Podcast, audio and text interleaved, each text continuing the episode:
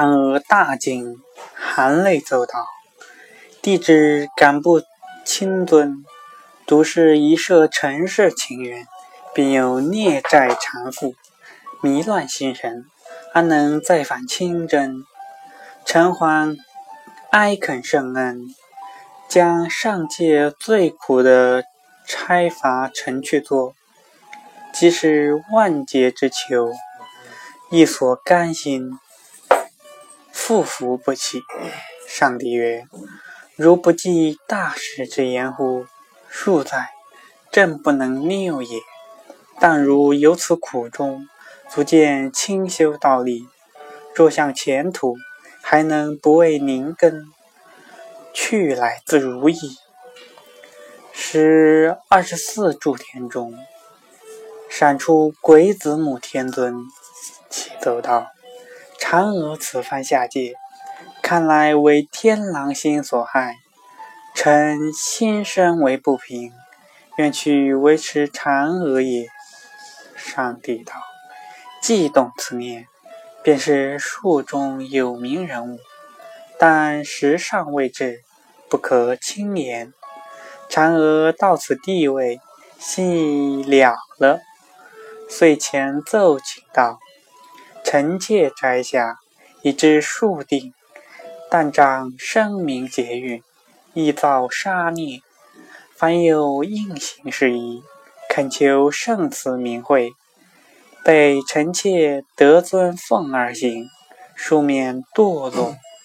帝乃敕戒曰：“如去，有几件至正至大的事，是你应做的，如天伦崩坏。”如需扶植，人心薄乱；如需勘正，保险终结，诛佞叛逆，张禅均得其意，便是有功无过，谨记正言。嫦娥叩首谢恩而退，随向绛河阙下接纳织女，具述地址。织女道。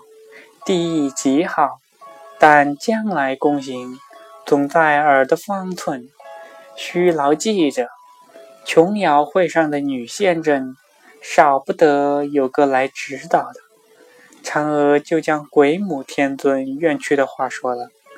织女道：“非也，他不过暂作尔神通。有一位葛仙卿的夫人，包道姑。”誓愿宏深，最肯度世。他在西池架下，我当启奏金木，烦他下界来，始终教育，已成大道，不愁不返瑶台也。嫦娥再拜，谢了织女，回到月殿，与素女被弃别，韩皇、素英皆愿随去。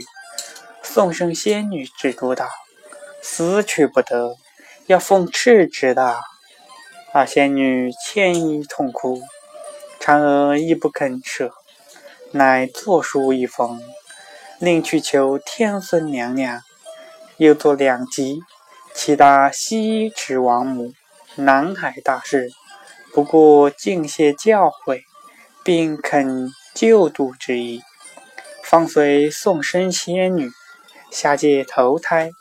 正是天上神仙降，定在人间将相家。且看下回分说。